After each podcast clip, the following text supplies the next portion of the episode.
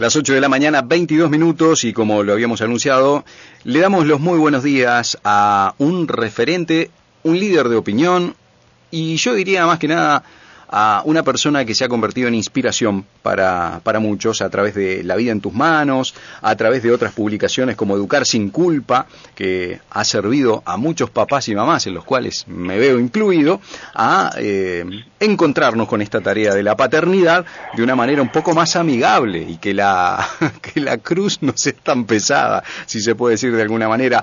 Con mucho gusto le damos los buenos días al licenciado Alejandro de Barbieri. ¿Cómo estás, Alejandro? Hola Juan Andrés, buen día para ti, para, para toda tu, comunidad de, escucha y un gran gusto este que me hayan invitado a compartir con ustedes un ratito. Bueno, es un placer. Muchas gracias. A raíz de a raíz de la de un posteo en tus en, en tu Instagram concretamente sobre prevención del suicidio el, el 10 o el 11 fue, ¿no? El día de el 10, el, 10. El, 10 de septiembre. Eh, y una de estas cosas que que parecen muy llena de mitos y que más allá de todo es, es, la gran pandemia que tenemos en nuestro país y que poco se habla, porque uno de los mitos es que no se debe hablar mucho del suicidio para no fomentarlo más. ¿Eso es tan así, Alejandro?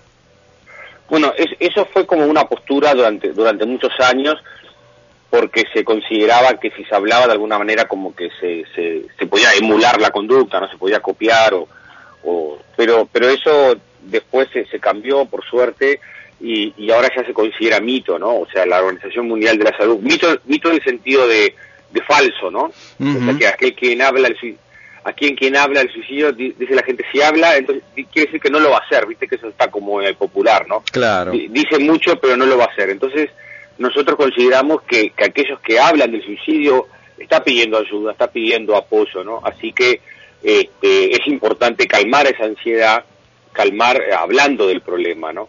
Este, o sea, probablemente no es que hay, gente que nosotros siempre trabajamos, no es que se quiera morir, sino a veces, ¿no? Sino que no quiere seguir viviendo con ese dolor. Entonces, poder hablar calma la ansiedad y pueden aparecer otras opciones para resolver su, su problemática, ¿no? Ahí está. Bueno, un poco conectado con eso, otro de los mitos es que quien hizo un intento de suicidio o quien en alguna vez amenazó con suicidarse, eh, tiene eso latente de por vida.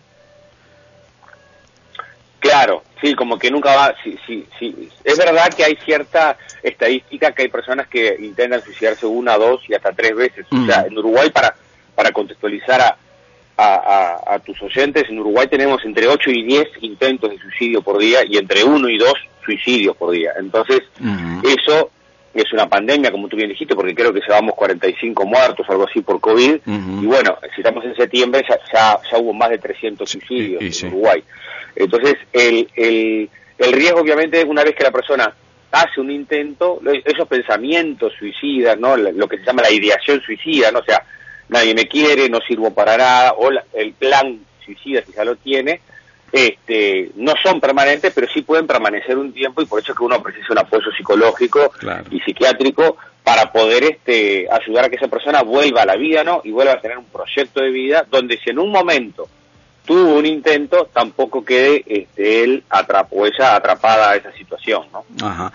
Alejandro, la, la persona previamente a la decisión o al momento de, del intento de suicidio, tiene distintas manifestaciones, no es que es una cosa repentina, ¿verdad?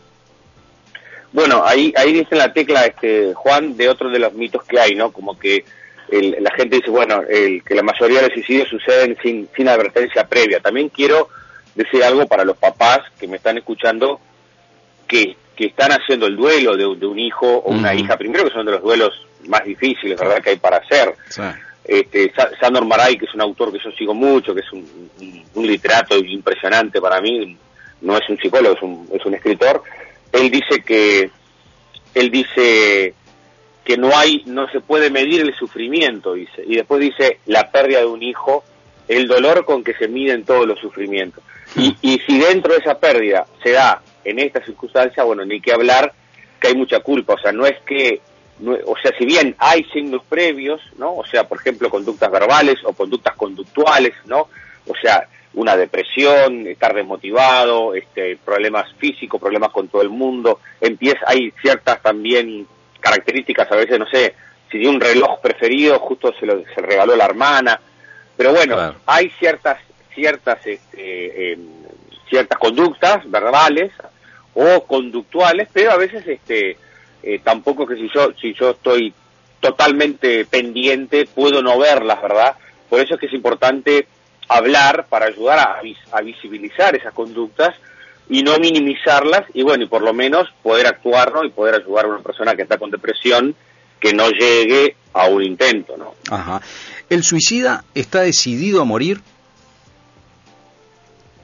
Bueno, el, el, hay una ambivalencia acerca de la vida y la muerte, ¿no? El tema, eh, hay una ambivalencia, o sea, como un poco, creo que la pandemia, el coronavirus, yo decía por ahí en un podcast, que es un gran terapeuta porque nos enfrentó con la muerte, nos enfrentó con... Y, si te enfrentas con la muerte, te enfrentas con la vida, o sea, te enfrentas con cómo estás viviendo tu vida, ¿no? Claro. Pero eh, sin duda que el, el, el, apoyo emocional es clave porque de alguna manera es que no quiere seguir viviendo, no puede estar enfrentando ese dolor. Tú nombrabas hoy en la presentación educar sin culpa, y justamente yo ahí hablo de la tolerancia a las frustraciones, entonces es fundamental eh, ayudar a que nuestros hijos eh, se, se, frustren y puedan salir solo de, las mini frustraciones que tiene un niño de dos años, o de cuatro, o de ocho, que, que todo el tiempo está teniendo, para que mañana cuando tiene una frustración más grande, un adolescente tiene un problema en el liceo, un problema con sus padres, un problema con su novio, su novia, bueno, que pueda hospedar ese dolor y que no y que no recurra a una conducta más impulsiva que es, bueno, no puedo seguir viviendo así, eh, viste que el adolescente siempre fantasea, si me muero, mis padres me van a extrañar, o sea, hay como una, hay como una fantasía de, la elaboración de la muerte, porque justo el adolescente está como, está eh, eh, formando su identidad, ¿no? Claro. los quiere sus padres, pero también los odia. Rompiendo modelos. No lo dejan, claro, no lo dejan tomar alcohol, o no lo dejan hacer esto. Entonces, ese amor-odio se tiene que simbolizar, ¿no? A través de la palabra y a través de, de, de, sí, y a través de, tu proyecto de vida, para no pasar al acto directamente, ¿no? Claro, sin duda. Alejandro, eh, para, para ir cerrando esta, esta nota, la vida en tus manos eh, yo tengo la tercera edición. ¿Ya? ¿En, qué edición está? Bueno, tengo uno acá. Este, la vida en tus manos debe de ir por. Para un poquito que me fijo. solo, solo el año que salió salieron como 20.000 ejemplares. Fue una, un libro que. Acá tengo uno. Para un poquito ya te lo digo. La octava edición, enero del 2020. Enero del 2020 fue la octava edición. Bueno, este libro que eh, Ahí está, yo tengo, esta es 2010 2017 la, la, edición la edición que tengo yo. Eh, la vida en tus manos es, es un libro que, que, habla justamente, ¿no? El, el, de superar el síndrome del adulto frágil.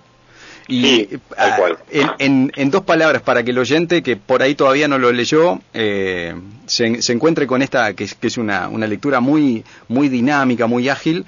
¿Qué es el síndrome del adulto frágil? Bueno, en dos palabras lo que tú decías, Educar sin culpa es un libro que, que lo escribí para padres y educadores, para que para sostenerlos en el no, para que puedan educar sin culpa, no para que puedan dejar de sobreproteger. Pero eh, después de, seguir Educar es frustrar, creo que, que, decís vos en algún momento. Educar es frustrar, es buenísimo, es buenísimo. Claro, esa, es una idea de Fernando Sabater, es una ah. frase de Fernando Sabater que es extraordinaria, que dice, el educador debe ejercer su autoridad.